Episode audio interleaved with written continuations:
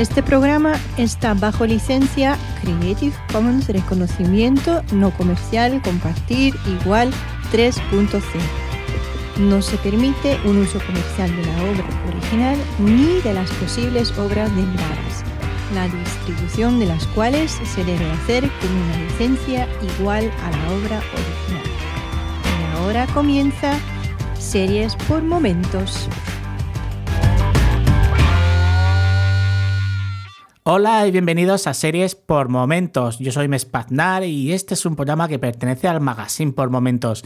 En esta ocasión voy a hablaros de una serie que ha llegado a nuestros hogares de nuevo por la mano de Netflix como distribuidor online y que cuenta entre sus productores con Charles Theron y David Fincher, el cual rueda también varios capítulos. Hoy en Series por Momentos voy a recomendaros Mindhunter, una serie de 10 episodios que puedes ver del tirón en la plataforma online.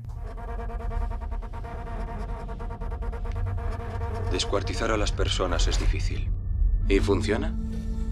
La gente no entiende la necesidad de desahogarse tanto física como mentalmente. Hay más gente como yo, ¿sabe? ¿Usted cree?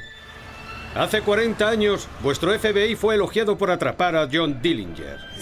Ahora se dan casos de violencia extrema entre desconocidos. Enseñamos a toda la policía los procedimientos del FBI. Sí, estaremos ahí en un minuto. La encontraron esposada a una cama. Hacemos lo que no hacen los demás. Hay gente que sí lo haría. ¿Cómo lo sabe? Deberíamos emplear todos nuestros recursos. Hay que contactar con los profesionales más competentes que podamos encontrar. ¿Los criminales nacen o se hacen?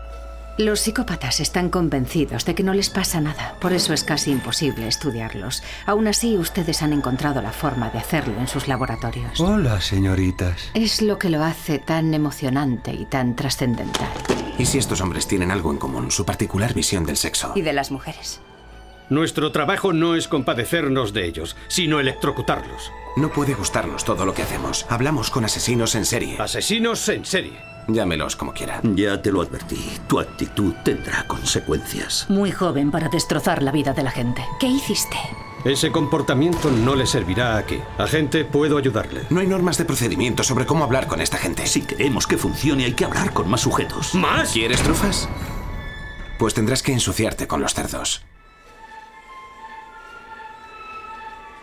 ¿Cómo nos anticipamos a los locos si no sabemos cómo piensan?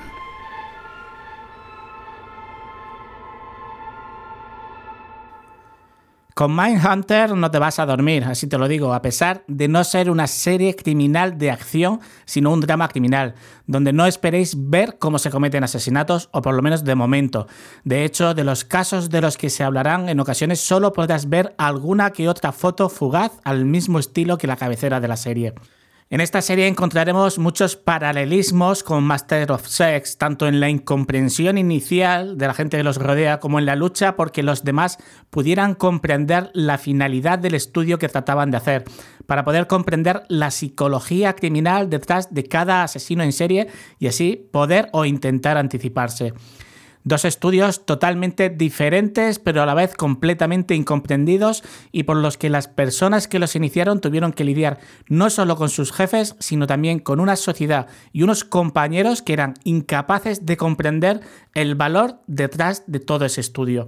La serie está ambientada en los Estados Unidos de 1977, donde conoceremos a dos agentes del FBI que comienzan a entrevistar a convictos por cometer asesinatos en serie y realizar ese estudio del comportamiento de estos agresores al tiempo que, pues bueno, durante estos viajes se verán inmersos en varios casos en los que, gracias a esos conocimientos, podrán ayudar a resolver frente a los anonadados policías y detectives que no son capaces de comprender cómo hacen lo que hacen. Holden Ford y Bill Tench son los agentes que forman parte de la Unidad Especial de Ciencia del Comportamiento del FBI, a la que se unirá tras varios capítulos Wendy Carr, interpretada por Anna Thor, nuestra querida Olivia de Fringe. Y aunque Ford es el personaje central de esta historia, el resto se hacen imprescindibles. Pero esta serie no es totalmente una ficción, ya que el personaje de Holden Ford está basado en un agente real del FBI llamado John Douglas. Y la historia que se cuenta en la serie está basada en el libro que este escribió junto a Mike Olsaker titulado Mindhunter Inside the Elitizary Crime Unit from FBI, y donde cuentan su trabajo junto a su compañero Robert Ressler que es la inspiración para el personaje de Bill Tench, donde trataban de comprender los motivos y la psicología de algunos de los mayores criminales de los Estados Unidos. Como resultado, conseguirían catalogar a los asesinos en serie en dos tipos, organizada y desorganizada, siendo cada uno de ellos correspondiente a un tipo de personalidad. El organizado es un asesino que se siente superior frente a las personas que lo rodean, siendo inteligente, meticuloso, premeditado y articulado, tratando de antemano los detalles de sus crímenes. Sin embargo, los desorganizados tenían una imagen propia muy pobre, ya que por ser más bien poco atractivos y por tratarse de personas retraídas, incapaces de tener, por ejemplo, pareja y que en la mayoría vivían con sus padres. Junto a estos detalles añadieron que solían tener pornografía escondida o que solían conducir coches ruinosos, atrapando a sus víctimas al azar sin premeditación ni plan para ello en situaciones normales. Gracias a estos datos pudieron desarrollar perfiles junto a los datos encontrados en las escenas del crimen o de las víctimas que eligieron. Con esta serie podemos ponernos en la piel de estos agentes durante las conversaciones con los asesinos y tener ese punto de vista de la historia real que hay detrás de esta serie y, por qué no decirlo, de otras, ya que John Douglas también ha servido de inspiración para otras series o libros. Por ejemplo, el personaje de Jason Gideon de Mentes Criminales está basado en Douglas, así como Jack Crawford de El Silencio de los Corderos. Asimismo, el personaje de Anna Thorpe está basado también en otro personaje real. En este caso se trata de la doctora Anne Warder Burgess, profesora del Boston College, y que colaboró con los agentes obteniendo becas para realizar investigaciones sobre asesinos en serie, violadores y abusadores de niños, centrándose en los supervivientes. Y con unos personajes reales como estos que tanto trabajaron para comprender y conocer qué había detrás de las mentes de los asesinos, Netflix no pudo dejar pasar esta ocasión llevando a la pantalla la historia de estos agentes del FBI por lo que en febrero de 2016 anunciaría la producción de Mindhunter e informaría que se ubicaría en Pittsburgh, Pensilvania, lugar donde en mayo de ese mismo año comenzaría el rodaje con los actores que irían escogiendo en el casting durante los meses de abril hasta junio. Los asesinos en serie que aparecen aquí son asesinos reales, condenados y de los que se utilizaron conversaciones realizadas en entrevistas para los diálogos en prisión. Simplemente pondré dos ejemplos de ellos para que veáis la realidad detrás de esta ficción. Uno de ellos es Edmund Kemper, el que más puede intimidar en la serie por las conversaciones que mantiene con los agentes desde el primer momento. Este fue conocido como el asesino de las colegialas. Este tenía como cociente intelectual de 136 y desarrolló un comportamiento sociopatológico desde la juventud, comenzando a torturar y asesinar animales. También representaba rituales sexuales con las muñecas de sus hermanas y llegó a decir que para besar a una maestra por la que se sentía atraído tendría que matarla previamente. Su madre ya desde pequeño le temía y le obligaba a que durmiera en el sótano para evitar que pudiera abusar de sus hermanas.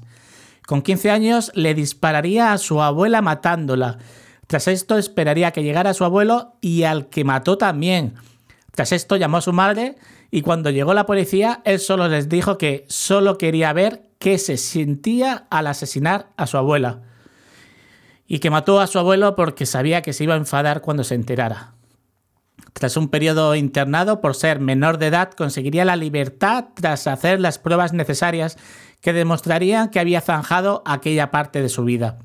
Entre 1972 y 1973 se dedicaría a matar a estudiantes que encontraba por la autopista llevándoselas después a su casa donde tenía relaciones sexuales con los cuerpos muertos de sus víctimas y después los descuartizaría y tiraría sus cuerpos por acantilados o barrancos, salvo por la excepción de una de sus víctimas a la que enterraría únicamente su cabeza en el jardín de su madre.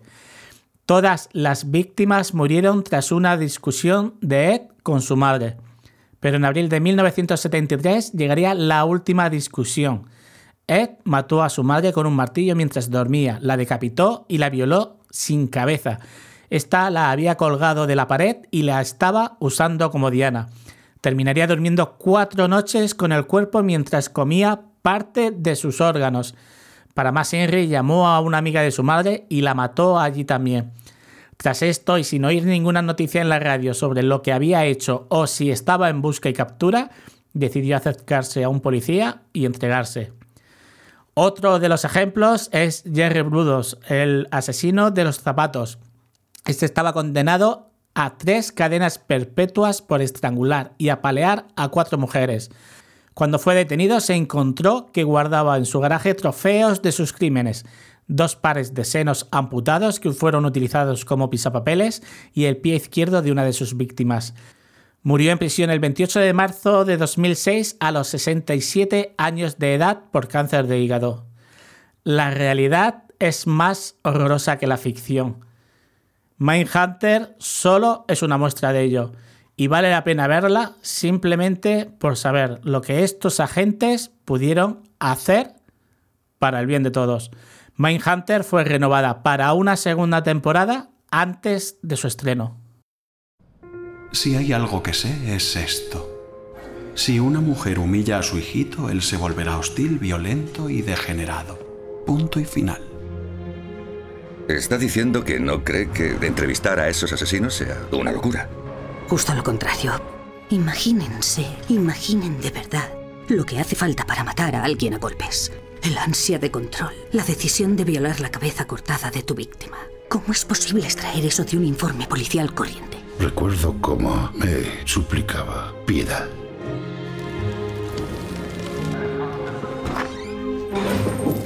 Había sangre Nunca me cuentas nada de tu trabajo.